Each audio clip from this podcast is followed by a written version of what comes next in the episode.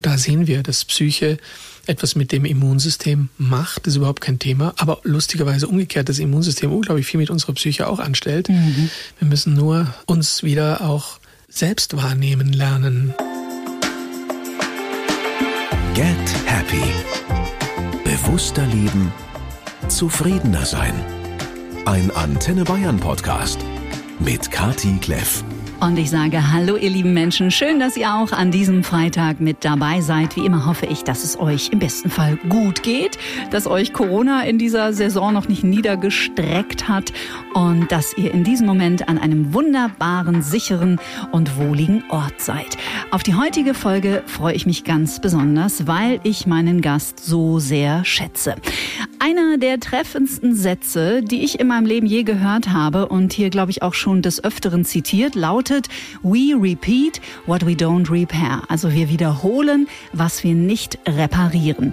Weiß nicht, wie es euch geht, aber ich kann aus meiner Lebenserfahrung auf jeden Fall mal sagen, stimmt. Ich glaube, das kennen wir alle, oder? Dieses Gefühl, scheinbar immer wieder ähnliche Erfahrungen geradezu magnetisch anzuziehen.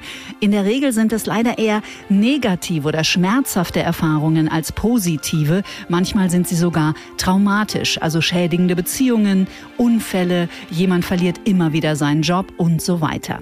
Es scheint, als folgten wir einem Muster, dem wir nicht entkommen können, egal wie sehr wir uns auch bemühen. Und oft, und das ist wirklich sehr, sehr schade, geben wir uns dafür auch noch die Schuld. Aber die Wahrheit ist, wir können überhaupt nichts dafür. Unser Unterbewusstsein sitzt nämlich am Steuer und solange uns das nicht bewusst ist, geht's munter so weiter.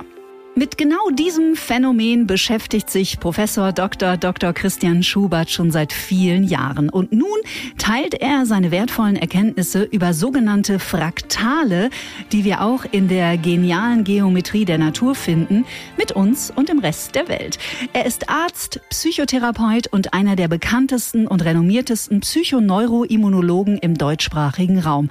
Abgesehen davon ist er ein unermüdlicher und neugieriger Forschergeist und und sieht den Menschen, und das ist auch genau das, was ich so sehr an ihm schätze, nicht etwa eindimensional, sondern in seiner ganzen unendlichen Komplexität. Ich freue mich ganz besonders. Hallo, lieber Christian. Hallo. So schön, dass du da bist. In dieser Folge sind wir aufs Du umgegangen. Richtig, danke. Ähm, ja, und ich beginne jetzt dich zu interviewen, weil ähm, die Einführung war so genial, ähm, hat das alles so schön auf den Punkt gebracht, dass ich eigentlich jetzt von dir lernen kann, glaube ich. Oh, ich bin Betroffene, deswegen. okay. Ich nenne mich immer gerne selber scherzhaft äh, die ehemalige Queen of Toxic Relationships. Mhm. Und äh, kam wie viele andere Menschen wahrscheinlich, die uns jetzt in diesem Moment zuhören, vielleicht auch wie du, irgendwann in meinem Leben an den Punkt, wo ich dachte, okay, der gemeinsame Nenner bin ich. Das hier kann kein Zufall sein. So, ne? Also wenn uns etwas einmal passiert, okay, aber wenn etwas immer wieder passiert, darf man schon mal wach sein. Und das ist der Grund, warum ich sieben Jahre in Psychoanalyse war. Mhm. Genau. Ja, ja. Also ich musste meine eigene Seite sozusagen auch sehr gut verstehen lernen, um genau das zu vermeiden, von dem du da gerade geredet hast. Ja. Vielleicht mal als Einstieg, um dir so ein bisschen hier auch den Teppich zu ähm, bereiten. Ich freue mich tatsächlich so sehr, dass du das zweite Mal da bist, weil nach wie vor, und wir haben deine Folge über Psychoneuroimmunologie im Sommer nochmal wiederholt, du bist der absolute Quotenburner. Hm, das freut mich. Die Super. Menschen lieben deine Arbeit und mich freut das so besonders, nicht nur weil ich sie auch schätze, sondern weil es mir zeigt, wie groß das Interesse doch in der Bevölkerung ist nach, da ist noch mehr, da muss noch was anderes sein. Oder?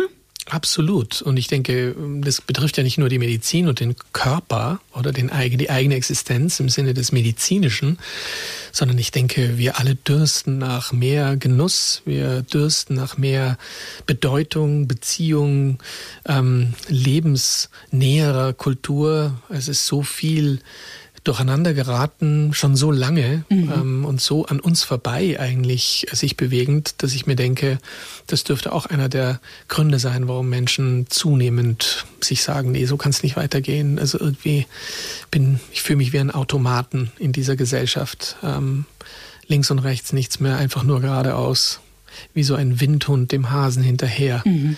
Und alle anderen Sinne sind abgeschaltet. Mhm. Das ist einfach grauenhaft und es macht krank. Also es entfremdet letzten Endes und macht dann auch krank. Mhm. Ähm. Ja. Die Geometrie der Seele heißt ein neues Buch. Ähm, ich habe ja in der Anmoderation schon gesagt, es geht um Muster, es geht um Fraktale. Ich persönlich habe mich mit dem mathematischen Teil sehr schwer getan. Das ist aber mein persönliches Thema, weil Zahlen und ich ein bisschen auf Kriegsfuß stehen. Deswegen erstmal die ganz einfache, simple Einstiegsfrage, aber ich weiß, du kannst es in deinen Worten sehr gut erklären. Was sind Fraktale? Also Fraktale sind ähm, geometrische Strukturen, mhm. die aber nicht so, wie wir in der Schule gelernt haben, wenn jetzt jemand hört geometrische Strukturen, nur ist ein Kreis, ein Dreieck oder ein Quadrat. Nein, in dem Fall ist es das nicht. Es ist nicht linear.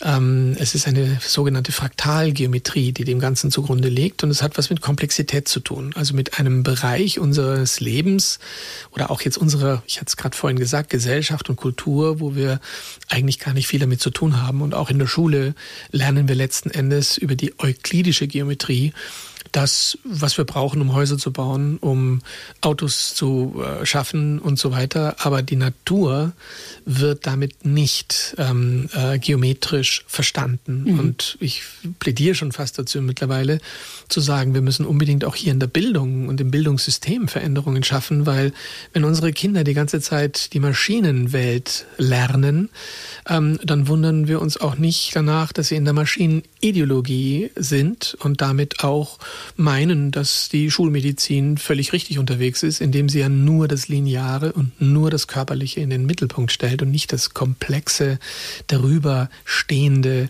psychisch, seelisch, geistige, soziale äh, und so weiter. Und das ist letzten Endes der Paradigmenwechsel, der notwendig ist. Und wenn wir den wollen, wenn wir den wirklich konsequent wollen, dann müssen wir hinein in die Komplexität unseres Lebens. Und du hattest vorhin schon angedeutet, Unbewusstes, das ist das Tolles, das tollste Beispiel überhaupt für Komplexität. Ähm, also Fraktale, was sind Fraktale?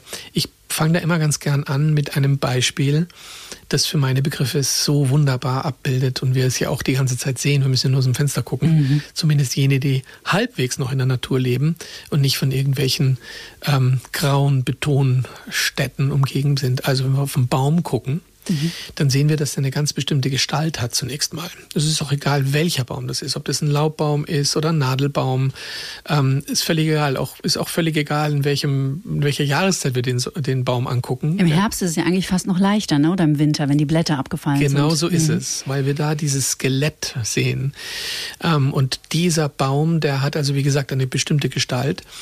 Und wenn wir da jetzt einen dicken Ast abbrechen, möglichst stammnah, ja, und vielleicht können wir den sogar noch halten, dann sehen wir, dass wir eigentlich einen kleinen Baum in der Hand haben. Ähm, also das heißt, dieser große Baum, von dem wir den Ast abgebrochen haben, der wiederholt sich in diesem nächsten, auf dieser nächsten Skala. Wir mhm. nennen das auch Skaleninvarianz.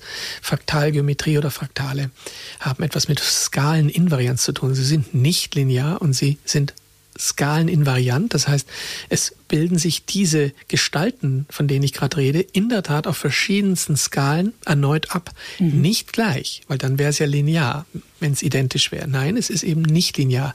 Wir nennen das selbstähnlich. Also mhm. der Ast, den ich da abgebrochen habe, ist ein selbst, eine selbstähnliche Wiederholung des Gesamten. Mhm. Und wenn wir davon wieder einen Ast abbrechen, also von diesem abgebrochenen, fraktal, dann haben wir schon wieder einen kleinen Baum in der Hand. Und wir können das Spiel bis in die kleinsten Spitzen dieses Baumes treiben und immer werden wir einen kleinen Baum in der Hand halten. Mhm. Und das ist letzten Endes, das war's. Ja, das heißt, da ist alles drin, was wir brauchen, um dann auch ein bisschen über den Tellerrand zu gucken und das Ganze erweitert zu sehen. Denn wir wollen ja nicht stehen bleiben bei der Natur, so toll die ist und so schön und so wunderbare Bilder damit äh, möglich sind, ähm, wollen wir da nicht stehen bleiben. Und ähm, begonnen hat das Ganze, die Fraktalgeometrie ist vielleicht nicht unwichtig, mhm. ein bisschen Geschichte reinzubringen, mit dem Mathematiker Benoit Mandelbrot. Und dem Apfelmännchen. Dem Apfelmännchen, genau. und dieser Benoit Mandelbrot, der ähm, wurde eines Tages mal, ähm, hat so einen Workshop gegeben für einen Mitarbeiter, ähm, den Mr. Carpenter von ähm, den, den US Airlines der war Werbefachmann und der hat diesen Workshop bei ihm besucht und hat da ein bisschen was über diese Fraktalgeometrie erfahren mhm. und kam dann in die, in die Situation als Werbemann ähm, ein neues Produkt der US Airlines, ein neues Flugzeug ähm, möglichst werbemäßig sozusagen ins Bild zu führen. Und dann hat er sich gedacht, er lässt dieses Flugzeug jetzt durch naturalistische Gebirge fliegen. Also er kreiert das Ganze, das war in den 80er Jahren, im Computer. Und plötzlich merkte er, das kann er ja gar nicht, weil damals diese Fraktalgeometrie noch gar nicht existierte. Mhm. Er erinnerte sich aber an diesen Workshop und ähm, konnte mit dem Hintergrundwissen dieser Fraktalgeometrie durchaus neueste Software ähm, programmieren, die ihm die Möglichkeit gaben, das letzten Endes zu schaffen, was wir heute sehen im Computer. Wenn wir heute im, im Computer ein Gebirge sehen oder einen Baum, mhm. dann ist der ja vom Co Computer gemacht. Ja? Also er ist praktisch von klein auf groß gegangen. Wir sind jetzt mit dem Baum von groß auf klein und er hat es umgekehrt gemacht. Er hat es umgekehrt gemacht, so könnte man sagen. Ah, okay. Genau. Und hat dann, wie gesagt, da auch sehr erfolgreich seine Werbekampagne gemacht für die, für die Fluglinie und wurde dann von George Lucas angeheuert, weil der erfahren hat, hey, da gibt's jemanden, der kann sowas. Ja, das der ist ja hat die Star Wars Filme gemacht. Exakt, so ist es. Und Star Wars 4, ich glaube es war 4, ähm, der Zorn des Khan, mhm. das war ein Werk von Carpenter. Also der hat das letzten Endes dann animiert und auf, dem, auf der Basis der Fraktalgeometrie. Also das ist noch alles gar nicht so alt und ist, wie gesagt, zunächst mal auf der Ebene der natürlichen Phänomene, der materiellen, der stofflichen Phänomene. Also mhm. Baum, wir sehen dieses Prinzip am Baum ja auch im Fluss. Der Fluss hat ja auch einen Hauptstrom und der verästelt sich dann. Und da sehen wir die fraktalen Strukturen genauso. Oder auch im Gebirge.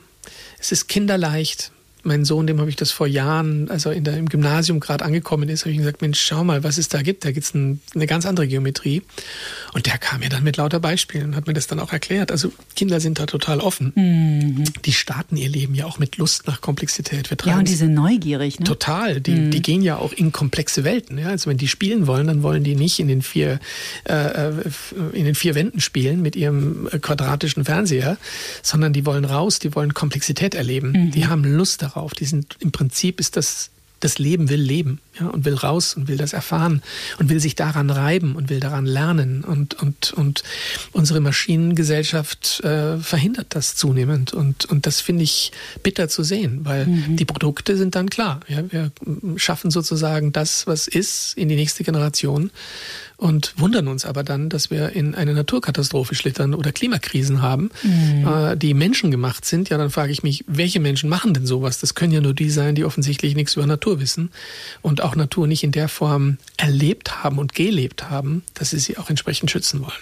Ich habe neulich ähm, ähm, ein schönes Zitat von Satguru gehört, der sich darüber ein bisschen gewundert hat, dass wir immer von der Natur sprechen und er sagte, wir sind die Natur.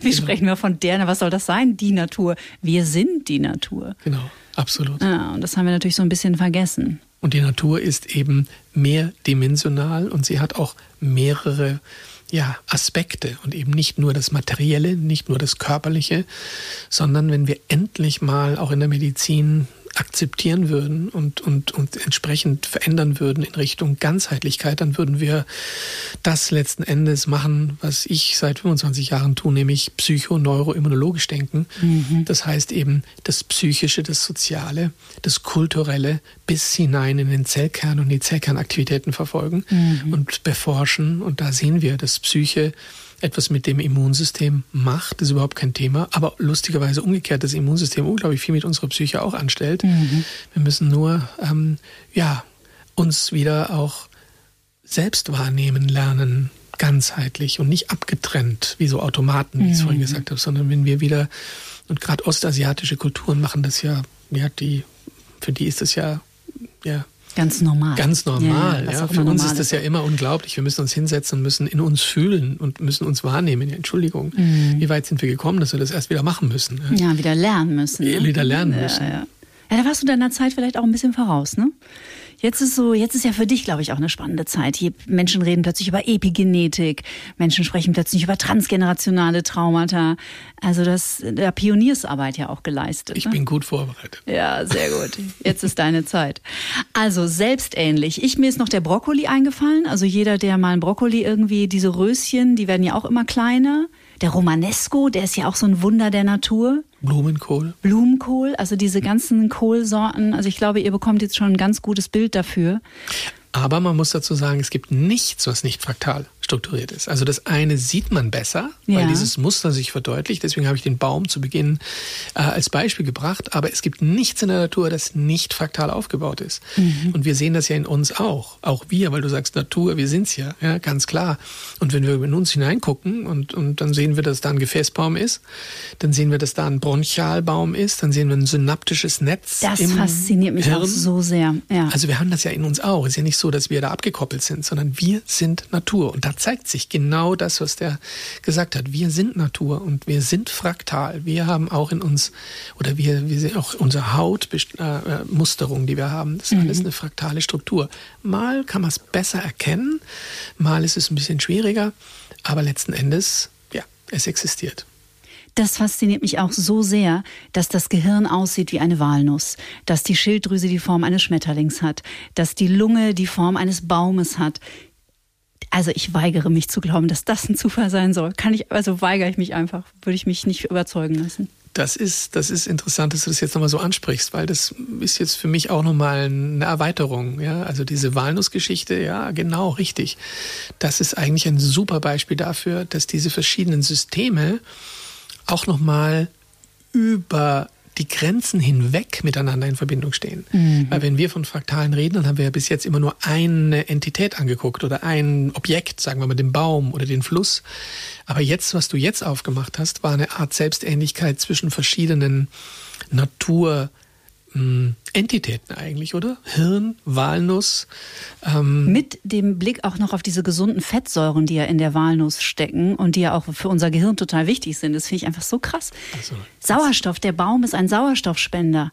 Und wir atmen Sauerstoff, also die ist doch irre. Absolut. Und das, das zeigt, warum wir diese Fraktale eigentlich auch im Biologischen haben, nämlich um Oberflächen zu vergrößern und nicht Volumen zu erreichen. Das ist ein weiteres ähm, Charakteristikum von Fraktalen. Also sind nicht leicht zu definieren. Also auch in der, in der, in den Lehrbüchern sagt man immer, na ja, also Fraktale, die haben wir längst noch nicht fertig definiert. Aber wir finden immer wieder neue Charakteristika. Also ich hatte vorhin gesagt, sie sind nicht linear. Das ist mal ein äh, ganz wesentliches äh, Charakteristikum. Dann sind sie skaleninvariant. Sie treten auf verschiedenen Skalen auf. Und zwar auch nicht nur auf der Skala Meter, Zentimeter, Millimeter und so weiter, sondern natürlich auch im Zusammenhang mit Zeit. Also Stunden, Minuten, Sekunden. Auch auf diesen Skalen zeigen sich Fraktale. Ja, und jetzt äh, die eigenartige Dimensionalität, die sie haben. Sie befinden sich nämlich nicht auf den Dimensionen, die wir normalerweise kennen. Wenn wir eine Linie haben, dann sagen wir, das ist Dimension 1. Ja, und wenn wir ein Quadrat haben zum Beispiel, dann wissen wir, das ist die Dimension 2. und dann kommt der Quader. Und dann kommt der Quader oder der Würfel, dann sind wir schon in der Dimension 3. Dann haben wir ein Volumen. Und diese Fraktale sind clever. Sie befinden sich zwischen diesen Dimensionen. Also das bedeutet entweder zwischen 1 und 2 oder zwischen 2 und 3. Also zwischen Fläche und Volumen. Und das finde ich super spannend, weil gerade dort zeigt sich auch der Sinn dieser Fraktale. Denn was sie letzten Endes machen, ist, wenn wir jetzt zwischen 2 und 3 denken, dann machen sie nichts anderes als die Fläche so verschachteln und so falten, dass sie so ausschaut, als ob es ein Volumen wäre, wir kennen das vielleicht, wenn wir so einen, ähm, so einen Pappkarton haben und wir machen da so ein kleines Gebirge rein. Wir falten dieses Gebirge. Sagen wir mal, wir machen das, ja. Dann sehen wir, dass das ja nicht eine neue Dimension erreicht. Es erreicht ja nie das Volumen. Es ist ja immer noch Fläche, aber sie ist zerklüftet, sie ist gefaltet, sie ist, sie schafft sozusagen innerhalb eines bestimmten, einer bestimmten Fläche unglaublich viel Fläche. Ja? Und das ist letzten Endes das, was die Natur möchte oder das Lebendige möchte, nämlich den Flächennotstand in den Griff kriegen. Denn wenn wir im Volumen alles versorgen wollen, mit Sauerstoff und Abfallstoffe abtransportieren wollen, dann brauchen wir eine unglaublich gefältete Fläche, damit wir dieses gesamte Volumen auch erreichen können. Und deswegen sind wir zwischen zwei und drei. Also ein Darm zum Beispiel, wenn wir den auseinanderfalten würden. Riesig. Unglaublich, ja. Der ist, der kriegt eine, eine der, ich glaube, das sind 200 Quadratmeter. Ich glaube auch, ja. Äh, ist ein menschlicher Darm. Äh, wenn wir ihn auseinander, äh, oder 100 Quadratmeter ist es die Lunge, ist die Lungenfläche in Wirklichkeit. Aber bitte 100 Quadratmeter, passt das in uns hinein, in uns Menschen? Ja, in der Tat. Durch dieses unglaubliche Falten ist es dann irgendwann mal möglich, dass man auch diese, diesen Flächennotstand überwindet und alle Bereiche unseres Organismus auch wirklich versorgen und entsorgen kann.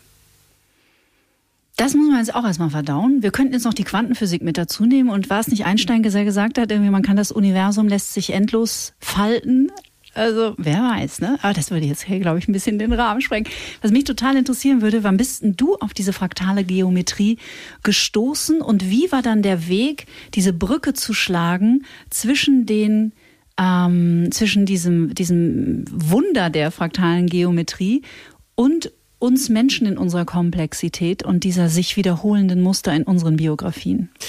Ja, das ist, das ist, da kann ich ein, ein großes Dankeschön der Flora von Spreti, Professor mhm. Flora von Spreti geben, die ja hier in München auch lebt.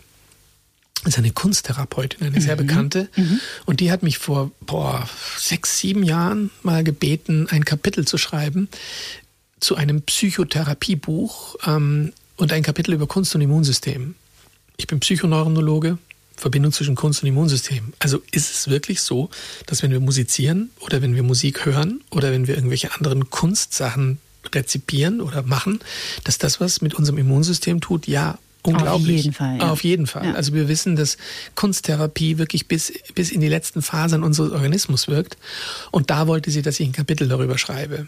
Und ich habe mich dann hingesetzt und mir gedacht, ich möchte jetzt nicht einfach so eine Überblicksarbeit machen, wie man das normalerweise schreibt, wenn man so einen Auftrag hat und sie Literatur sozusagen mal abklappert, sondern ich habe mich interessiert, diesen komplexen Zusammenhang mal zu verdeutlichen und habe dann im Google einfach nur eingegeben Kunst und Immun. Mhm. Und da poppte Beuys auf, Josef Beuys. Mhm. Über den du auch schreibst in dem Genau, Buch. Mhm. und der hat mich seitdem, also wirklich, ähm, der hat mich richtig erobert, kann man sagen. Und, und das ist ein, so ein fantastischer Künstler und eben mehr als nur Künstler. Da sind wir schon im Mehr als. Ja? Mhm. Der ist nicht nur Künstler, der ist Philosoph, der ist Politiker, der hat die Grünen gegründet. Die Grünen gegründet. Unglaublich. Ja, total ja. vergessen. In den 70er, 80er Jahren. Ja. Also ein, eine schillernde Persönlichkeit und er war Schamane. Mhm. Und er war, eigentlich war er Mediziner und er wollte auch Medizin äh, studieren. Das wissen so wenige, aber er wollte Medizin studieren, hat es aber dann gelassen, weil es ihm zu mechanistisch war. Also es war mhm. ihm letzten Endes genau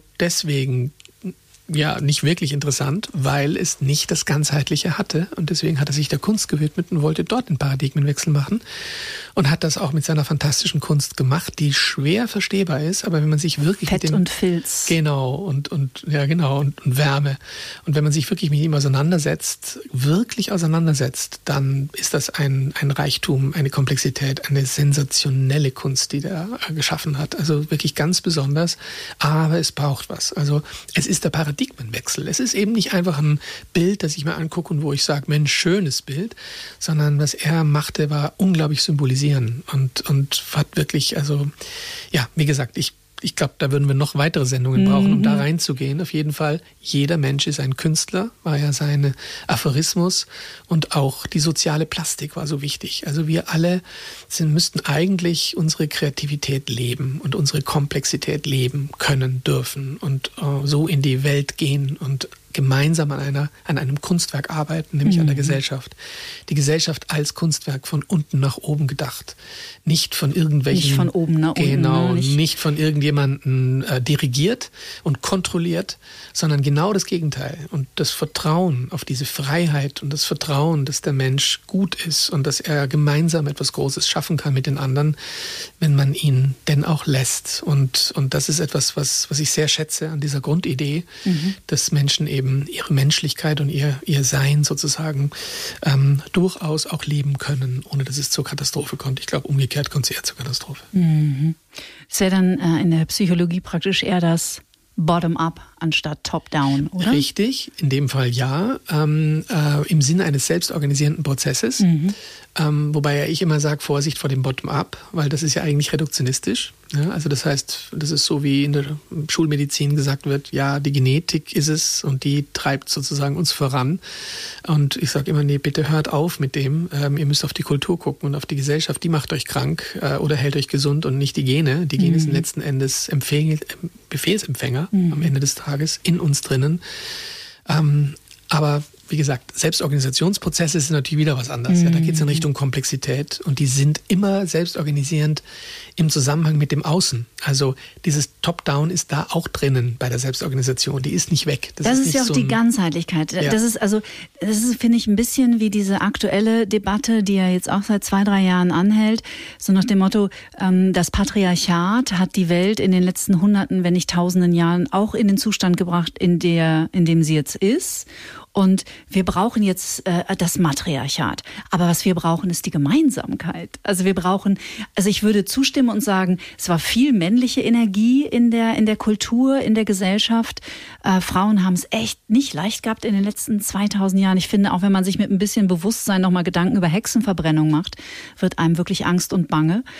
Ähm, aber jetzt in das andere Extrem zu wechseln, glaube ich, wäre auch nicht die Lösung, sondern es gibt ja nun mal männlich und weiblich und am Ende geht es ja um ein Miteinander und nicht um ein Gegeneinander. Ich stimme dir zutiefst zu und kann ja. immer nur sagen, wenn ich mit Klienten arbeite und, und die erzählen mir dann über ihre Beziehungssituation und so weiter, dann sage ich immer 50-50. Ja, takes two to tango. Sie sitzen heute bei mir und wir arbeiten an ihren 50 Prozent. Die anderen 50 Prozent, die sitzt hier nicht. Ja? Mhm. Und, und, wenn die hier sitzen würde, dann würde die genauso äh, äh belastet sein und genauso in die Luft Luft gehen hier ähm, wie Sie, aber wir sind jetzt mit Ihnen und deswegen schauen wir uns mal die 50 Prozent an, die zu diesem Ganzen führen. Und deswegen, also genau wie du sagst, also auf jeden Fall bin ich 100 Prozent deiner Meinung, dass wir jetzt nicht in die andere Richtung kippen dürfen, sondern ein, ein, ein gesundes Ausbalancieren endlich genau. mal schaffen, wo auch Männer von Frauen und Frauen von Männern lernen. Und, und das ist doch das Wesentliche. Ja. Die so. Muster von Josef mhm. Beuys, jetzt müssen wir wieder zurückkommen zu der, genau. also wir müssen gar nicht, aber ich würde so gerne, weil es einfach so wahnsinnig faszinierend ist und du ja auch in dem Buch ganz viele tolle Fallbeispiele aus deinem Praxisalltag mit eingearbeitet hast. Aber nachdem wir gerade bei ihm waren, du hast ja bei Beuys dann auch ein, ein Muster entdeckt, eine etwas sich wiederholendes, was das Fett und den Filz angeht. Also dafür kannte ich Beuys, das war ja so das Bekannte. Magst du das mal als Einstieg, so als Brücke erzählen? Ja, wobei Einstieg ist gut, das ist schon ziemlich, ziemlich äh, komplex. Ähm, Tatsache ist vielleicht, dass ich beginnen würde ganz gerne mit der Idee, dass wenn wir das jetzt ganz klar beforscht haben, ja, also Natur ist fraktal aufgebaut mhm. und Baum und so weiter, wir haben die ganzen Beispiele gebracht und wir haben sie sogar auch für unseren Körper gebracht dann weiß ja jeder, der so ein bisschen über den Tellerrand schauen kann, ähm, das ist ja mehr. Wir sind ja mehr als die Summe der Einzelteile. Ja, wir haben ja noch die Psyche, wir haben ja also Seele und Geist und wir haben ja, wir, wir bestehen ja eigentlich auch in unseren sozialen Beziehungen. Ja. Ich finde diesen, diesen Aphorismus, diesen, das, das, das, geflügelte Wort so schön. Ich bin, weil du bist. Mhm. Und das ist ja, das sagt ja alles. Ja. Wir können nicht allein sein, es geht nicht. Und wir entwickeln uns am anderen. Denk an die Kinder, ja, die sich an den Eltern entwickeln zunächst, bis sie dann an einem bestimmten Punkt angelangt sind, wo sie dann eine gewisse Autonomie auch entwickeln. Ähm, und also dieses Drumherum ist so wesentlich und wie gesagt, wir sind mehr. Wir sind eben auch Geist und Seele und wir sind soziale Beziehungen und das gehört alles zusammen. Mhm. Und ich bin Psychonomnologe und ich sehe das jeden Tag, wenn ich forsche und, und an meinen Papers schreibe. Das ist unglaublich. Ja, also wie, wie können wir vermessen sein und zu denken, es ist ja nur der Körper, der wesentlich ist. Das mhm. andere ist wahrscheinlich wesentlicher im wahrsten Sinne des Wortes. Ja, würde ich mitgehen. Eben. Und also das alles gehört zusammen, so ist eines. Und wenn wir jetzt sagen, in unserem Körper haben wir fraktale Geometrie, dann müssen wir konsequenterweise eigentlich auch sagen, wir haben auch in der Geist und Seele und in sozialen Beziehungen, in der Gesellschaft, in der Kultur, in der Geschichte fraktale Entwicklungen zu beobachten. Also das heißt, die fraktale Geometrie, die jetzt von der Systemtheorie hauptsächlich für die materielle Seite unseres Lebens konzipiert wurde und erforscht wurde, die müssten wir jetzt dringend erweitern, müssten sagen, nee, wir finden diese Geometrie, diese Musterbildungen, die ich gerade über den Baum erzählt habe mhm. oder du auch gesagt hast, Brokkoli und so weiter, das sehen wir eben auch in der Seele und im Geist, also in unserer Psyche, in den seelischen Zusammenhängen. Und da wird es natürlich jetzt richtig spannend, weil dass unser Sein, unser psychisches Sein einer Geometrie folgt. Also jetzt nicht euklidisch, aufpassen, ja, nicht 100% immer gleich, mhm. sondern selbstähnlich. Mhm. Und diese Muster, du hast sie eingangs so schön auch verdeutlicht und, und gesagt, ja, wir erleben uns doch ständig in Situationen, wo wir das Gefühl haben, Menschenskinder, wir kommen da nicht raus. Immer wieder das Gleiche, ja, gerade in Beziehungen. Ja. Ähm, äh, wir glauben immer auf der anderen Seite, ähm, ist das Gras grüner oder wie heißt das? Ähm, mhm. Und weil am Ende des Tages wir dann auf ja, der anderen Seite sind. einfach nur Glück haben, den richtigen Partner zu finden. Aber ja, ich bin aber kein Freund des Wortes Glück. In nee, ich auch überhaupt, ich überhaupt nicht. Weil, also ich kann nur sagen, ich habe immer dasselbe bekommen. Es kam immer in unterschiedlicher Verpackung, aber der Inhalt war immer der gleiche. Ja, siehst du. Und, und, immer wenn ich sicher war, nein, diesmal ist es ganz anders. Genau. Zack, drei Monate später, Surprise. Und wenn man sich dann mit sich richtig professionalisiert auseinandersetzt, ja. das weißt du, ja. dann können wir die Muster durchbrechen. Genau. Ja, erst dann, weil der Rest ist eigentlich uns selber in die Tasche lügen. Ja. Und ähm, genau, diese Musterbildungen. Und die sehen wir eben so wie beim Baum in der Tat auch in der Psyche des Menschen. Und da habe ich eben verschiedenste Beispiele auch im Buch angeführt.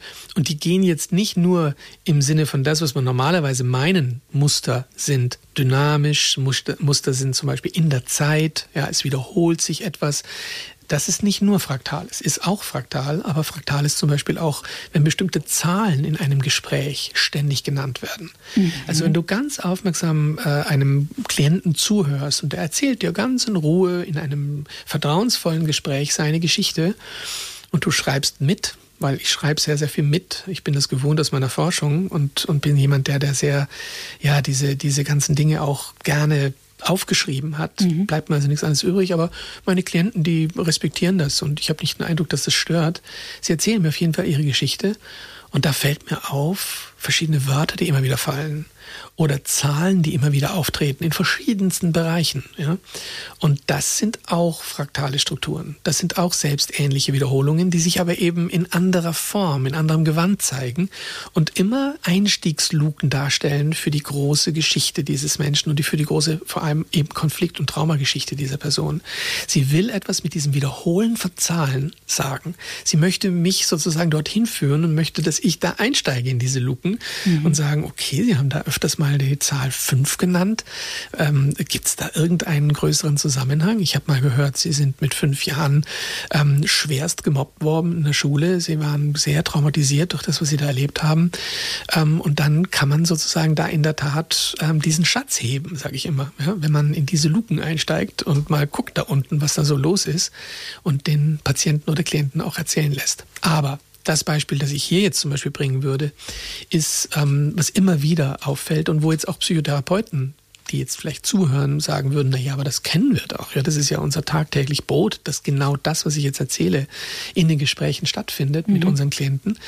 Aber dass es mathematisch ist, also dass es etwas mit dieser Baumstruktur zu tun hat, ähm, das, glaube ich, wissen die wenigsten. Und das ist ein ganz großer Vorteil, wenn man es weiß, weil man dann wirklich viel stärker noch auf diese Musterbildungen Acht gibt und auf diese verschiedenen Manifestationen von Fraktalen. Also das Beispiel, das ich bringe oft, ist, zu mir kommt ein Klient, der ist verzweifelt. Ähm, sehr belastet. Er sagt auch, also ich habe so echt depressive Anwandlungen, ich bin traurig und und und ähm, habe auch körperlich was und und es geht mir echt richtig schlecht. Und dann frage ich ihn, was ist denn so los bei Ihnen? Und dann sagt der Mann, so Mitte 40, er lässt sich scheiden. Also er ist im Scheidungsprozess, hat sich von seiner Frau getrennt nach wirklich längerer Zeit. Er kann nicht mehr. Und, ähm, und sagt, mich belastet es an sich jetzt nicht so, weil ich bin auch froh, ehrlich gesagt, dass ich mich jetzt trenne. Aber ich habe drei Kinder. Und ähm, zwei sind älter, die sind 15 und 16 und irgendwo habe ich so den Eindruck, die berührt es jetzt auch nicht mehr so. Ich meine, klar, jedes Kind nimmt da was mit, aber irgendwann mal sind die alt genug und dann können die das auch akzeptieren und sagen sich vielleicht auch, vielleicht auch ganz gut, dass die Eltern sich trennen, weil so kann es nicht weitergehen. Mhm.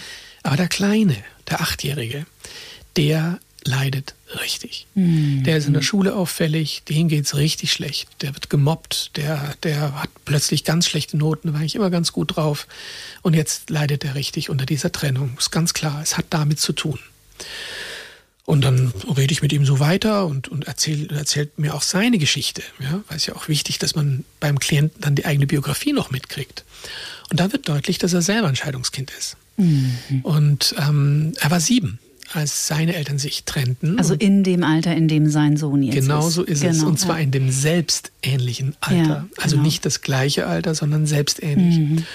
Und ähm, er hatte auch eine ältere Schwester, die da offensichtlich auch anders damit umgingen. Aber auch er, wenn er jetzt so richtig hinguckt, dann merkt er, das hat ihn schon ziemlich belastet. Er hat darüber eigentlich noch nie so richtig nachgedacht. Aber jetzt, wo wir darüber reden, kann er sich gut hineinfühlen in diese Situation von damals und ähm, sieht, dass da in der Tat eine Wiederholung stattgefunden hat. Mhm. Und jetzt würde man sagen, ja, wie ist denn sowas möglich? Ja? Ähm, hat er das im Blut sozusagen, ja, dass er jetzt genau dann oder mehr oder weniger genau dann, wenn der eigene Sohn acht ist, eine Scheidung und Trennung von seiner Frau durchmacht? Nein, das ist kein Zufall. Normalerweise würde man Zufall sagen, wenn man nichts mit Fraktalgeometrie am Hut hat und wenn man auch nicht das Psychische zum Körperlichen dazu tut, dann sagt man schnell, ach, das ist ja alles Zufall. Mhm. Das sind keine Zufälle. Das heißt, er hat, so würde ich das interpretieren, dieses Trauma als Siebenjähriger erlebt, trägt es in sich, hat es nicht bearbeitet. Und das ist ganz wichtig. Er hat sich mit diesem Thema offensichtlich, hat mir das ja auch im Gespräch dann gesagt, ja eigentlich eigenartig, das erste Mal, dass ich da überhaupt mal so drauf komme, wie belastet mich da, wie das mich mhm. eigentlich belastet hat. Und ähm, genau, und er trägt dieses in sich und das drängt nach außen und drängt auf Wiederholung, ja, also auf, du hast es vorhin so schön gesagt, auf Reinszenierung. Mhm. Das heißt, das Unbewusste, das Trauma möchte noch einmal gesehen werden, in Anführungszeichen, damit es gelöst wird. Diese Traumata, die wollen immer wieder gesehen werden. Die wollen ja im Endeffekt gelöst werden. Aber das finde ich die, entschuldige, dass ich ja, da bitte. kurz unterbreche. Aber das finde ich, ich beschäftige mich ja auch viel mit diesen Dingen seit vielen Jahren. Ja. Und das fasziniert mich total, weil das so für mich, das ist der eine mystische Faktor, den wir, wir vielleicht niemals lösen werden, was für mich völlig okay wäre, ich bin ja auch kein Wissenschaftler, ähm, dieses Trauma reinszeniert sich, bis es aufgedeckt wird, also bis es seinen Weg ans Licht findet. Das finde ich so krass. Genau. Und was macht dieser Mann, damit sich dieses Trauma wieder zeigt? Naja, entweder er sucht sich eine Frau, mit der er von Beginn an eigentlich gar nicht so zufrieden ist, macht eine Familie mit ihr und trennt sich dann. Das wäre eine eine Variante, wie man sowas äh, ähm, ähm, erklären könnte. Oder aber er findet eine Frau, die mag er total gern, aber er schafft es, dass es dann irgendwann mal dazu kommt, dass sie sich trennen. Also das heißt, während der Beziehung schafft er durch die Art und Weise, wie er in Beziehung ist, dass diese Beziehung scheitern muss. Mhm. Und zwar dann, wenn sein Sohn acht ist. Und das ist schon faszinierend. Und das ist etwas, was ja in die nächste Generation geht, weil wenn wir jetzt diesen Achtjährigen, ja, weswegen dieser Klient zu mir gekommen ist, wegen seinem Sohn, wenn wir den jetzt ähm, in der gleichen Situation belassen würden, wie der Klient das schon mitmachte, dann können wir mit relativ hoher Wahrscheinlichkeit davon ausgehen, dass er wieder eine Wiederholung schaffen wird mhm. in seinem eigenen Leben. Und wenn er dann erwachsen ist und eine Frau sucht und dieses Trauma nicht bearbeitet hat, dass er das dann erneut reinszenieren möchte. Klingt jetzt alles ziemlich einfach, ist natürlich super komplex, aber und auch Psychotherapeuten, wie gesagt, würden sagen, ja, das kennen wir doch die ganze Zeit schon, aber allein mal den, das Mind zu öffnen für so etwas, dass das möglicherweise weit mehr ist als ja, oder sagen wir mal so, Freudscher Wiederholungszwang könnte damit eine Erklärung kriegen. Ja? Mhm. Und durchaus auch eine geometrische. Und das ist schon spannend. Und es hat vor allem eine fraktal-therapeutische äh, Geschichte drinnen. Also es ist nicht nur Fraktaldiagnostik, indem wir uns diese Muster berichten lassen und sie identifizieren und diagnostizieren, sondern ich denke, in dem Moment, wo wir sie diagnostiziert haben, ist schon die Therapie im Laufen. Denn so wie dieser Klient gesagt hat, Mensch, das ist das erste Mal, dass ich eigentlich höre, dass das ähm, mich so auch belastet hat. Und wenn ich mhm. da in mich hineingehe, ich spüre das förmlich, wie das war. Und somit hat er die Möglichkeit, seinem Sohn jetzt die Möglichkeit zu geben, eine Therapie vielleicht auch zu machen, beziehungsweise ich bin ja kein Freund davon, die Kinder zu therapieren, sondern ich bin immer ein Freund davon, die Eltern dann zu nehmen mhm. und zu sagen, mhm. also ihr braucht euch nicht wundern, wenn das Kind krank ist, weil es ein Symptomträger der Ehe mhm. oder ein Symptomträger der Familie, das arme Kind äh, jetzt auch noch zum Psychotherapeuten schleppen, das, äh, da bin ich jetzt kein großer Freund davon, wenn es nicht absolut notwendig ist, das Kind auch mal rauszunehmen. Ähm, an allererster Stelle steht für mich Top-Down, so wie wir das vorhin gesagt haben. Also die mhm. Eltern sollten sich das anschauen, das Thema. Und wie du siehst, in dem Moment, wo der Vater in sich geht und den kleinen Jungen in sich spürt, den er jetzt auf der Seite hat, und wahrscheinlich ist das auch Grund, warum er so belastet ist, weil er eben eine Identifikation laufen hat. Eine unbewusste, das eine unbewusste. ist ja auch so krass. Ganz ne? wichtig. Das ist einfach das, so krass. ist ganz wichtig, dass du das auch nochmal sagst. Also ja. alles, was wir hier erzählen, ist ein Großteil davon ist natürlich unbewusst. Ja. Ja? Also der rauscht ein was rein, kommt zu mir, hat keine Ahnung und dann kann ich ihm das deuten und kann ihm sagen, guck mal her, ja, da ist ein Muster. Und die Analytiker deuten ja gerne und sehen ja darin auch einen ganz großen Schatz der therapeutischen ähm, äh, äh, ähm, Heilung. Ähm, und da wäre sozusagen über die Musterbildung ein Zugang, wie man deutet. Mhm. Und das Unglaubliche ist, was du auch gerade in einem Nebensatz, Verzeihung, auch in einem Nebensatz gerade gesagt hast, dass es ja generationenübergreifend ist. Das finde ich auch so unglaublich, dass es sich an Generationen weitergibt. Und im Grunde genommen ist es ja, sind wir ja im Bereich auch der Epigenetik, oder? Absolut, ja. richtig. Das ist eigentlich genau, genau das, was du sagst. Das ist, da ist, kommt wieder alles zusammen. Da ist genau dieses, auch die, die Epigenetik ist ja letzten Endes ja, wo ich mir sage, das ist klasse und super, oder? Aber mein Gott, wie lange brauchen wir eigentlich noch, dass wir das akzeptieren, dass das Psychische und Soziale so einen riesen Einfluss hat, oder? Mhm. Jetzt brauchen wir die Epigenetik dazu, ja? Mhm. Irgendwelche Tierversuche wieder, die uns deutlich machen, dass Epigenetik äh, existiert. Menschenskinder, mhm. müssen in den nächsten 50 Jahre oder was, bis wir uns das jetzt überwunden haben, ähm, äh, werd mal endlich schlau. Ja? Ähm, ja. Lebenswissenschaftler, sage ich immer, ja? die sagen immer, sie machen Life Science und, und Lebenswissenschaften, haben überhaupt keine Ahnung, was Lebenswissenschaft ist. Mhm. Mhm. Lebenswissenschaft ist eben alles. Ja? Und du kannst nicht äh, in deinem Labor an irgendwelchen Zellen herumarbeiten und meinen, du würdest damit ähm, äh, irgendwas über die Krankheit und Gesundheit von Menschen herausfinden. Das ist einfach lächerlich. Ja? Mhm. Es geht nur im Gesamten ähm, weil diese anderen Faktoren, die da draußen sind, so unglaublich mächtig sind, dass das, was du da im Labor findest, ein Abklatsch dessen ist, was wirklich im Real Life ab, äh, stattfindet. Ja. Nachdem ich dein Buch gelesen habe, habe ich nochmal von Mark Wolin, Dieser Schmerz ist nicht meiner, gelesen. Ich weiß nicht, ob du das kennst. Das ist ein mhm. Kollege, ein amerikanischer Psychiater, der sich auch äh, mit solchen Fallbeispielen beschäftigt. Und da musste, ist mir noch mal eine Geschichte aus meinem Leben eingefallen, die vielleicht das auch ganz schön veranschaulicht. Da würde mich dann auch dein, äh, dein Gedanke zu interessieren. Und zwar habe ich irgendwann in meinem Leben eine Angst entwickelt, dass ich die Treppe runterfalle und mir das Genick breche. Total seltsam. Und äh, irgendwann, das blieb ein paar Jahre, also ich bin keine Treppe runtergegangen, ohne mich an einem Geländer festzuhalten. Das ist jetzt nicht, ähm, ist jetzt keine Angststörung geworden, aber es war immer, nee, Treppe lieber festhalten so. Und irgendwann habe ich das beiläufig meiner Mutter erzählt. Und dann sagt sie, ah, das ist ja echt interessant. Ja, grinst er schon. Das ist ja echt interessant, weil dein Urgroßvater Onkel oder dein, dein, dein Onkel zweiten Grad, irgendein Cousin von ihr, ist bei einem Sturz von der Treppe, also er ist die Treppe runtergefallen, hat sich das Genick gebrochen und ist gestorben. Mhm. Und ab dem Zeitpunkt, wo sie mir das erzählt hat und es war am Licht, war es vorbei. Hm, siehst du, das ist doch toll. Das ist eigentlich das, was wir gerade besprochen haben über diesen Klienten, der bei mir war mit dem Kind. Wenn man es anspricht, wenn man es öffnet, dann kann man diese fraktalen Strukturen und Musterbildungen möglicherweise unterbrechen. Ich warne ein bisschen davor, es zu einfach zu sehen, weil die Geschichten sind dann doch viel komplexer. Sehr komplex, ja. Also ja, ja. so mit Schnipp läuft überhaupt mhm. nichts in der Psychologie. Schon C.G. Jung hat ja gesagt, es gibt keine Psyche leid. Ähm, und das will ich immer wieder betonen, weil auch immer wieder die Fragen gestellt werden, na, wie kommen wir denn jetzt leicht aus den ganzen Sachen raus? Gar wie nichts. Ist der Zehn-Punkte-Plan. Genau, der Zehn-Punkte-Plan. Machen ja. wir mal unser Journal auf und dann gibt's dann die Tipps. Nein, ähm, das, sind, das sind schon sehr, sehr große Geschichten und jeder findet seinen persönlichen Weg, wie er rauskommt aus seiner Krise. Krise. Also das sind ja auch nicht ähm, verallgemeinerbare ähm, äh, Lehrbuchprotokolle, äh, die du dann machst, um aus deiner Krise rauszukommen. Die ist hoch individuell. Sie ist individuell entstanden und ist auch individuell zu lösen. Und wenn du jemanden findest, der sich dieser Individualität annimmt bei dir, dann hast du Glück gehabt, weil mhm. dann könnte das wirklich in Richtung Heilung gehen, die du ja letzten Endes selber machen musst. Ja, also das heißt, ich mag ich schon gar nicht hören, wenn dann irgendwelche Mediziner sagen, ja, wir heilen sie. Ein Blödsinn heilt ihr. Ja? Ähm, ihr könnt bei der Heilung dabei sein, wenn ihr sein, nett seid. Ja. ja. Wenn, ihr, wenn ihr nett seid und wenn der Patient euch lässt, ähm, dann ja. dürft ihr dabei sein und, und, und dürft eure, ähm, eure, euer Gelerntes darbringen. Mhm. Mit was, Demut natürlich. Ja, mit Demut.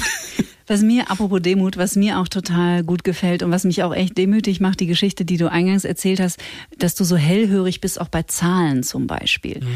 Und was mir so daran gefällt, auch bei den Fallbeispielen in deinem Buch, dass es so dazu einlädt, im Grunde genommen nichts auszuschließen. Also diesen, und das ist ja auch die Herausforderung für jeden guten Therapeuten, nämlich nicht nach der zweiten Sitzung zu glauben zu wissen, was hier Sache ist, sondern im Grunde genommen, das hat Gunther Schmidt mal so schön gesagt, der hat gesagt, eigentlich müsste für jeden Klienten die Psychotherapie neu erfunden werden, weil einfach jeder Mensch so unterschiedlich ist. Es gibt halt nicht dieses One Size Fits All. Und ich finde es so eine schöne Einladung, erstmal alles für möglich zu halten und, und hinzuspüren und, und diese, diese unendliche Fläche von Neugierde zu betrachten, also den Menschen halt mit Neugierde zu betrachten und zum Beispiel bei der Zahl fünf, weil ich erinnere mich, dass meine Traumatherapeutin, als ich ihr äh, erzählte, dass die Beziehung bei mir immer nach drei Jahren zu Ende ging, die mich dann fragte, was war denn, als du drei warst? So. Das wäre die Frage. Das genau. wäre die das Frage. Was sowas war denn zum da? Beispiel. Genau. Beziehungsweise du müsstest eigentlich von jetzt diese drei Jahre immer wieder zurückgehen. Also angenommen, du würdest jetzt gerade eine Beziehungsbeendigung haben, die Mhm. wieder mal drei Jahre gedauert hat. Nein, und ich habe Angst, weil ich bin in der ersten gesunden Beziehung meines Lebens und die ist jetzt drei Jahre alt und jetzt, Oh je, je. jetzt lauere Dann- ich was Dann stoppen wir hier gleich dieses Thema. Ähm, Aber wie gesagt, wie wir ja gesagt haben, offensichtlich könnte das ja bereits ein Hinweis sein, dass du bewusst bist über diese ganzen Themen und dass du schon auf einem Heilungsweg bist und das jetzt nicht noch einmal passiert, weil du ja schon weißt, es könnte, könnte so sein. Übrigens, Beuys hat gesagt, wir lernen als Zuhörer. Wir Genau. lernen. Das heißt, dieser komplexe Schatz, Leben des anderen, Biografie des anderen, das ist so sensationell. Da sollen wir uns viel Zeit nehmen und in Beziehung gehen und Vertrauen haben. Und dann werden wir wirklich von Stunde zu Stunde überrascht. Also ich sehe das in jeder Psychotherapie, die ich mit Menschen mache. Das ist wirklich unglaublich. Also was da möglich ist, wenn man ruhig bleibt und nicht zu schnell interpretiert. Ähm, da muss ich mich immer an der Nase fassen ein bisschen, dass ich nicht zu schnell anfange ähm, zu interpretieren. Aber ja, Ja, weil das spielt ja auch die, du hast ja nicht nur eine, eine, eine lange Berufserfahrung, sondern bist ja auch wahrscheinlich ein sehr intuitiver Mensch. Und man bekommt ja dann auch so Informationen, die so feinstofflich sind und die dann immer so, nein, jetzt nicht. Warte ja, und, ab. Und interpretieren ist letzten Endes kontrollieren.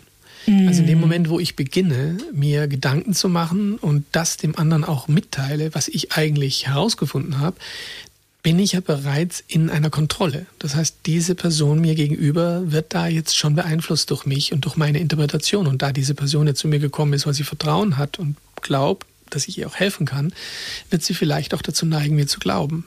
Und damit sind wir mittendrin in einem ja, kontrollierten Setting. Und das ist ja eigentlich nicht unbedingt das, was man als Psychotherapeut will. Als Psychotherapeut möchte man ja möglichst, und deswegen sind die Analytiker so genial, in ihrer Grundidee, dass sie wirklich sagen, red.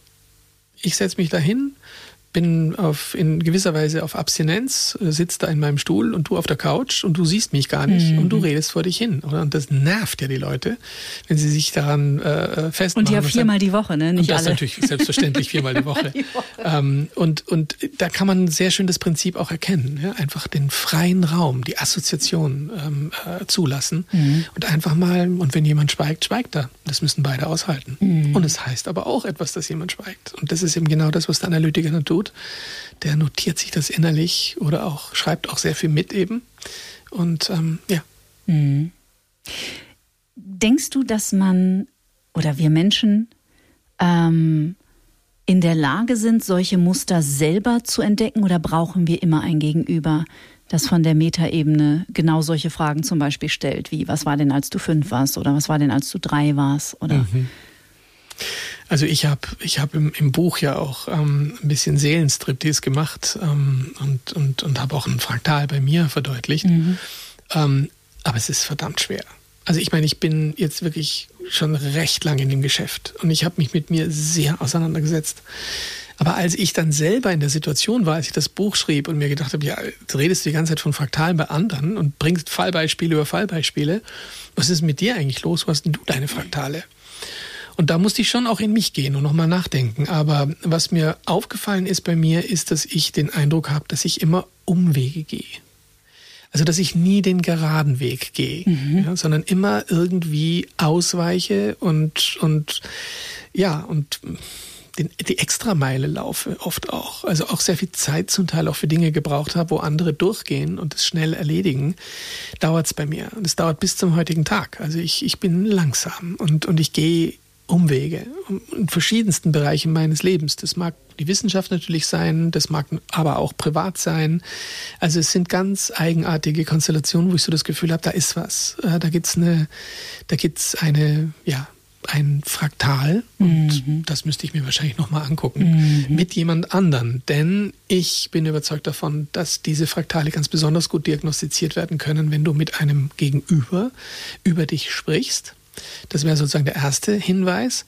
Und dann muss man auch ein bisschen aufpassen, das Gegenüber, wenn das ein Freund ist oder eine Freundin oder Lebensgefährtin, dann muss man ein bisschen vorsichtig sein, dass diese Person ja auch ihre Interessen hat, dir gegenüber, der mhm. gerade erzählt. Und deswegen vielleicht auch gewisse Dinge gar nicht sehen will mhm. und damit auch nicht sehen kann. Also am Ende enden wir wieder beim Therapeuten oder beim psychologischen Berater, bei einer neutralen Person, der man das erzählt und die wirklich gelernt hat, diese Dinge auch entsprechend zu identifizieren. Mhm. Gehen wir noch mal ganz ähm, zu dem Fallbeispiel von deinem Klienten mit der Scheidung im Alter von Mitte 40 und ähm, diesem Schmerz, der sich da wiederholt, den er hatte, als er sieben war und den er jetzt in seinem Sohn wahrnimmt und den sein Sohn auch empfindet. Ähm, jetzt habe ich den Faden verloren. Das ist ja witzig. Was wollte ich denn jetzt? Warte ganz kurz. Da muss ich einen Schnitt machen. Das ist ja interessant. Sehr interessant. Da schneidet mich was ab. Guck mal. Ja, schau her. Das ist jetzt ein Blackout. Kleiner Blackout, den schneiden wir natürlich nicht raus. Das lassen wir so stehen. Das ist auch immer ganz interessant. Das habe ich auch in der Traumatherapie gelernt. Wenn irgendwas kommt und abschneidet, dann ist es bei mir irgendwas Interessantes. Also da will irgendwas nicht Was hin. Was ist drin? Ne? Auf jeden Fall. Also, ihr habt es gehört. Das ist der Schnitt. Ähm, aber ich komme nicht hin gerade. Das ist doch spannend. Also Total. es könnte etwas damit zu tun haben mit Schmerz, es könnte etwas zu tun haben mit einer Wiederholung, mhm. es könnte mit zwar bei dir, also mhm. gar nicht mal jetzt bei dem Klienten, sondern du wirst vielleicht in deinem tiefsten Inneren an etwas erinnert, das du gerade abwehrst, das du gerade nicht sehen willst und kannst. Und damit kriegst du ein Blackout, ja, weil und es einfach reagiert zu schmerzhaft wäre für dich. Es fängt das Herz ein bisschen an, äh, mehr zu schlagen, merke ich. Also, wir sind mittendrin in der Diagnostik. Guck mal, jetzt habe ich hier eine kleine Therapiesitzung, eine kostenlose. Aber ist auch nicht schlecht, weil dann der Zuhörer mal merkt, was das eigentlich ist und wie die Psyche auch tut. Ja? Und sie tut in dem Moment sogar bei dir auf Sendung hier, ähm, äh, haut sie dir die, die Schützt ja, mich vor irgendwas. Ne? Schützt die, richtig, ganz wichtig. Also ja. wichtig ist, dass natürlich alles Schutz ist. Und deswegen sage ich auch immer, das Immunsystem ist bitte nicht nur körperlich. Mhm. Es ist eben nicht nur das, was wir normalerweise unter dem Immunsystem verstehen und wo der Schulmediziner letzten Endes sagen würde, das Immunsystem, das ist nun mal Immunorgan, Gewebe, Zelle oder irgendein Immuntransmitter, ein Zytokin, das da freigesetzt wird. Nein, bitte nicht. Das mhm. ist gar nicht gut. Das Immunsystem ist Angst. Das Immunsystem ist Furcht. Das Immunsystem ist Wut. Wenn ich Ärger zeige, dann kann ich das richtig ja, zeigen auch mit meiner Hand und sagen, stopp hier, ja, mhm. du gehst hier nicht über diese Grenze. Ich will das nicht und ich sage dir das das letzte Mal. Ich will es nicht, ja. Und ich sage das so richtig klar und richtig laut, ja, sodass der andere auch wirklich hört, wo meine Grenzen sind. Mhm. Und da wird nicht rübergegrapscht und da wird nicht in meine Körperintegrität gegangen, sondern ich darf sagen Nein. Und das bestimmt. Und das ist ärgerlich. Und das ist aggressiv manchmal auch und wird vom anderen auch als aggressiv gesehen. Ja? Gut so, sage ich. Ist ja lebensnotwendig. Das ist ne? und das sollen, das sollen Kinder lernen übrigens, ja? Ähm, wie sie mit Wut umgehen mhm. und, und, und, und dass sie das auch dürfen und dass sie auch ruhig mal sagen können, nein. Ja? Und, und, und das finde ich total wichtig. Ähm, viele Kinder lernen das nicht oder sie dürfen es nicht. Ja, wir haben es ja auch nicht gelernt, ne? Wir haben es auch nicht wirklich ja. gelernt, richtig. Es sind viele emotionale Feinheiten, Farben, sage ich immer, die wir letzten Endes auch nicht gelernt haben aufgrund gesellschaftlicher Umstände. Ja, so wie es vor 100 Jahren so war, was ist es jetzt. Und, und ich denke, wir können lernen, aber und und und ähm, also in dem Moment, wie du jetzt reagiert hast, war ein Immunschutz da. Mhm. Ja, das heißt, irgendwas hat dich jetzt schützen müssen, dass du nicht ähm, in was hineinläufst, was dir wehtut. Aber ich habe den Weg zurückgefunden jetzt, während du gesprochen hast. Siehst du? Hier ist meine Frage. Bitte. Wenn der Vater dieses sein altes Scheidungstrauma aufdeckt, hat es nach deiner Erfahrung Auswirkungen auf das komplette Familiensystem? Also hat es auch, heilt er sein Kind mit indem er seine eigene Wunde heilt. Absolut. Ja. Absolut. Also zu 100 Prozent. Da, da wird, es, gibt, es gibt das nicht, das Unabhängige in dieser Situation. Also da, da bin ich, das ist, also wenn ich dir aus meiner psychotherapeutischen Erfahrung etwas berichte, dann genau das. Es läuft top down. Das ist wieder das, was wir vorhin sagten. Mhm, genau. Das Kind, das entwickelt sich mit uns und in uns. Zuerst mal in uns, in der Mama, und wenn es dann rauskommt, nochmal mit uns, oder? Und dann, wenn es irgendwann mal am Punkt ist, wo es raus kann und wo es kognitive Fähigkeiten entwickelt, so mm, Alter 10, 11, 12, wenn es in die Pubertät langsam kommt, dann beginnen die Autonomisierungsprozesse. Mhm. Und das mhm. merken wir auch als Eltern. Ja? Ich habe zwei daheim, die gerade genau so laufen, mhm. oder? Ähm, und, und wo ich mir denke, Mensch, toll, die, die, die die werden jetzt unabhängig, die sagen jetzt auch mal Nein und die, die wehren sich auch mal gegen die Überlegungen und, und, Ideen der Eltern. Manchmal in einer Form, wo man dann weiß, ja, irgendwann übernehmen sie die ja eh. Mhm. Ja, jetzt müssen sie noch kämpfen, aber irgendwann mal mhm. ist das dann auch bei denen drin. Aber zumindest da wird gerieben. Und, und, und ich denke, das ist genau das, wo sie sich freimachen und, und ihr Leben leben wollen und, und, und jetzt auch so langsam reif werden, das zu können. Mhm. Und ähm, genau, das ist dann, und deswegen sage ich, also ich würde jetzt mal sagen, bis zehn hätte ich da überhaupt kein, kein Thema, ähm, dass das äh, letzten Endes nur die Eltern betrifft. Und dann irgendwann mal kann man da durchaus sagen, naja, jetzt sind die schon so losgelöst und, und da ist dann noch der Kern zwar da, das kleine Kind, das das erlebt hat, aber sie sind schon auf dem Weg in die mhm. Erwachsenheit und dann kann man auch mit ihnen arbeiten. Mhm. Ich wollte das deswegen nochmal so ein bisschen herausarbeiten, weil es ja immer wieder eine Einladung ist, sich seinen Scheiß anzugucken, gerade wenn man plant, Kinder zu haben oder vielleicht kleine Kinder hat. Ähm, es macht einen großen Unterschied. Es gibt so einen wunderbaren, äh, so eine wunderbare Zeichnung, äh, die immer mal wieder bei Instagram durchgeht, wo man so praktisch drei Frauen aus, beziehungsweise eine, eine alte Dame aus der Generation, dann die, die, die Mutter, also die Tochter, die gleichermaßen mittlerweile auch Mutter ist. Und die Großmutter sagt praktisch zu ihrer Tochter, du bist wertlos. Und die Mutter sagt zu ihrer Tochter, ähm, du bist nutzlos. Und, und das Kind sagt, es endet mit mir hier endet das. Mhm. Ich gebe das nicht mehr weiter. Mhm. Und das dürfen wir uns, finde ich, immer wieder bewusst machen, dass diese diese Arbeit an der eigenen Psyche, an der eigenen Persönlichkeit, den eigenen Traumata, und wir können halt die Arbeit nur für uns machen, wir können sie nicht für jemand anders machen, so lohnenswert ist, weil es eben auch Auswirkungen auf die Generationen hat, die später kommen um das endlich zu durchbrechen. Absolut richtig, was du sagst. Und, und aber dein Beispiel würde ich jetzt nochmal ergänzen und sagen, ja, ähm, ich habe übrigens die männliche Variante gekriegt äh, mhm. ähm, als Foto. Ah ja, nett. Okay. aber ich möchte betonen, es geht auch plus minus. Also durch den Schaden, den du bekommen hast, drehst du es um und machst damit wieder einen Schaden. Mhm. Also das würde heißen, ich habe erlebt, ähm, dass ich immer sehr autoritär ähm, behandelt wurde und ähm, mache das jetzt ganz sicher nicht mehr ähm, und neige dazu, mich zu unterwerfen und schafft damit also eben ins andere Extrem. Extrem, genau mhm. so ist es. Ja, also das heißt, letzten Endes geht es ja nicht um die Erstarrung. Neurose ist Erstarrung, mhm. sondern es geht darum um einen flexiblen Umgang mit Dominanz und Unterwerfung. Und und deswegen ist es so wichtig, das aufzulösen und auch zu bearbeiten diese Thematik und nicht einfach ins Gegenteil zu gehen und zu glauben, damit ist das beseitigt, sondern manchmal kann das Gegenteil wieder so krass sein, dass es eigentlich ja wieder im Minus Plus das hervorruft. Mhm. Deswegen sieht man ja oft, dass Opa und Enkelkind, ja, also dass die Großeltern und die Enkelkinder so ähnlich sind. Mhm. Da scheinen sich die Generationen zu überspringen im Minus Plus. Ja, das scheint ja auch bei so transgenerationalen Traumata häufig der Fall zu sein, ne? dass es eine Generation überspringt und sich das dann eher so im Enkelkind irgendwie... Denk an Täter-Opfer. Genau, ja. Letzten Endes, oder? Also aus Tätern werden Opfer und aus Opfern werden Täter. Mhm. Und damit hast du ja das Plus-Minus. Mhm. Ich würde kurz vor Schluss, obwohl ich dieses Gespräch ins Endlose führen könnte, weil es natürlich so, ich liebe diese Themen und es ist einfach so, es wird auch nie langweilig. Manchmal habe ich das Gefühl irgendwie, ähm, ich bräuchte gar nichts anderes. Ich könnte mich nur damit beschäftigen den ganzen Tag. Ähm, ich glaube, die, die Unterzeile in deinem Buch, ich habe es jetzt gerade hier nicht liegen, ist, wie unbewusste Denkmuster unser Leben beeinflussen. Kann das ja. sein? Genau. Und da würde mich noch ähm, interessieren nach deiner Einschätzung, das ist so ein bisschen die Henne- oder Ei-Frage. Wo geht's los? Also sind es die unbewussten Gedanken, die das unbewusste Handeln und die unbewussten Gefühle kreieren? Was ist am Anfang? Weißt du, wie ich meine?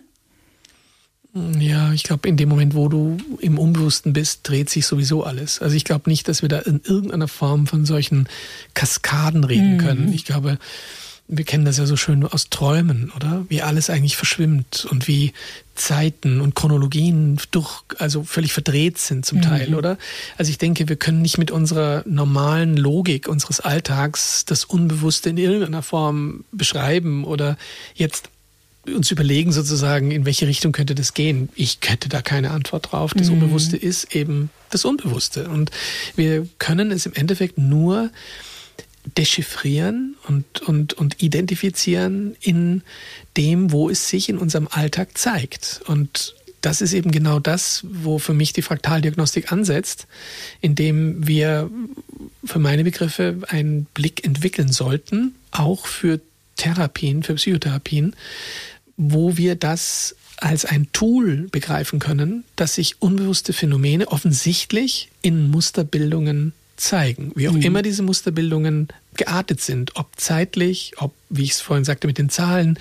Das ist so unglaublich reich. Also das, das Interessante ist ja auch, wenn ich im Buch Fallbeispiele bringe, dann habe hab ich sehr versucht, dass die so plastisch wie möglich mhm. dargestellt werden, damit man auch wirklich versteht und spürt förmlich den anderen, weil es ist manchmal so wie eine Fotografie und das Real Life. Ja, wenn du vor einem wunderschönen Naturphänomen stehst, du weißt genau den Unterschied zwischen dem Foto, das du dann davon machst, mhm. da kann die Kamera noch so teuer sein und dem, was du da erlebst in dem Moment.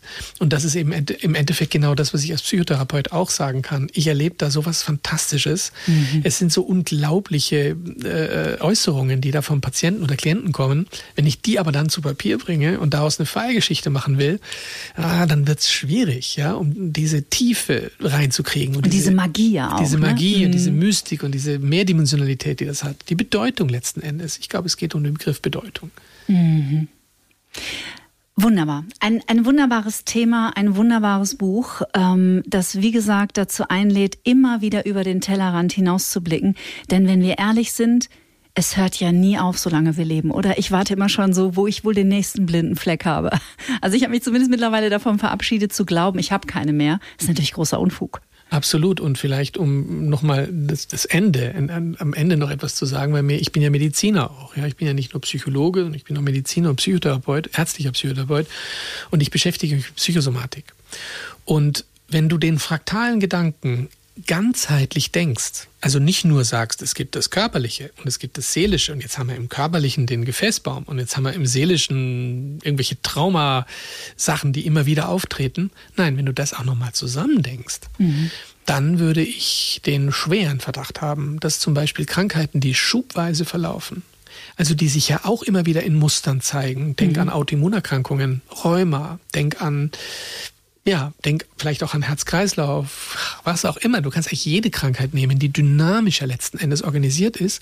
Und wenn du da hinguckst und sagst, okay, das sind Fraktale, diese Symptommanifestationen, die ja normalerweise von der Schulmedizin einfach weggemacht werden. Ja?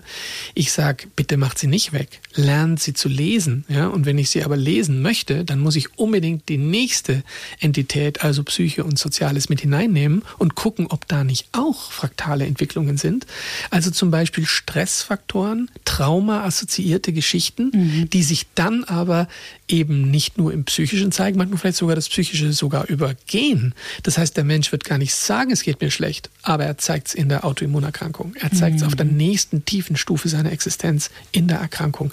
Also ich würde sagen, die Zukunft der Medizin ist die fraktale Ganzheitlichkeit. Und wir müssen lernen, diese ganzen Entwicklungen und musterhaften Entwicklungen, die wir im körperlichen sehen, unbedingt in Zusammenhang bringen mit den fraktalen Entwicklungen unserer Beziehungen und unserer traumaassoziierten ähm, Beschwerden, die wir im psychischen und seelischen und im sozialen haben. Und wenn wir das machen, dann haben wir eine Revolution in der Medizin. Hm. Ich weiß nicht, ob wir sie noch erleben werden, aber ich glaube, sie ist nicht mehr aufzuhalten. Das ist richtig. Oder? Absolut. Total schön, dass du da warst. Ich freue mich jetzt schon aufs nächste Gespräch und aufs nächste Buch. Die Folge über die Psychoneuroimmunologie. Ich glaube, das Gespräch ist auch schon fast zwei Jahre her, dass wir das geführt haben.